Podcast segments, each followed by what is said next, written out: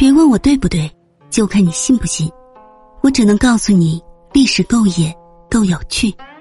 欢迎来听九九八八那些不为人知的野史秘闻。朱温打仗是一把好手，理政也不赖，为何后人说他是一无是处呢？梁太祖朱温是后梁的开国皇帝，他终结了大唐王朝长达二百八十九年的统治。揭开了我国历史上又一个军阀混战的序幕。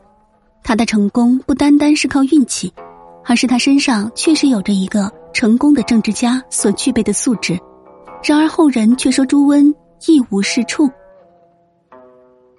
提起五代十国，大家脑海中首先想到的，恐怕就是拉开这一乱世大幕的后梁太祖朱温了。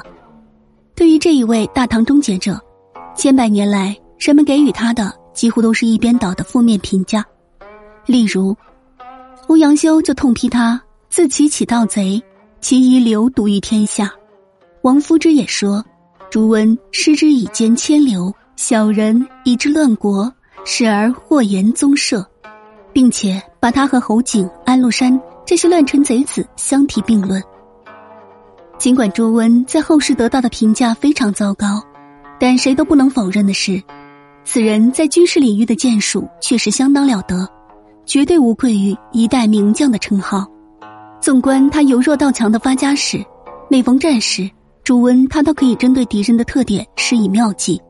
比如在降服魏博镇的过程中，他深知魏博的兵甲精良，他没有硬碰硬，而是先打掉了魏博的门户黎阳，而后在政治上向魏博节度使罗洪信施压。罗红信不得已被迫求和，所以说朱温在乱世中完全是靠自己的军事才能一步一步拼出他的帝国。从一个无业小混混到开国皇帝，这样的华丽转身是十分了不起的。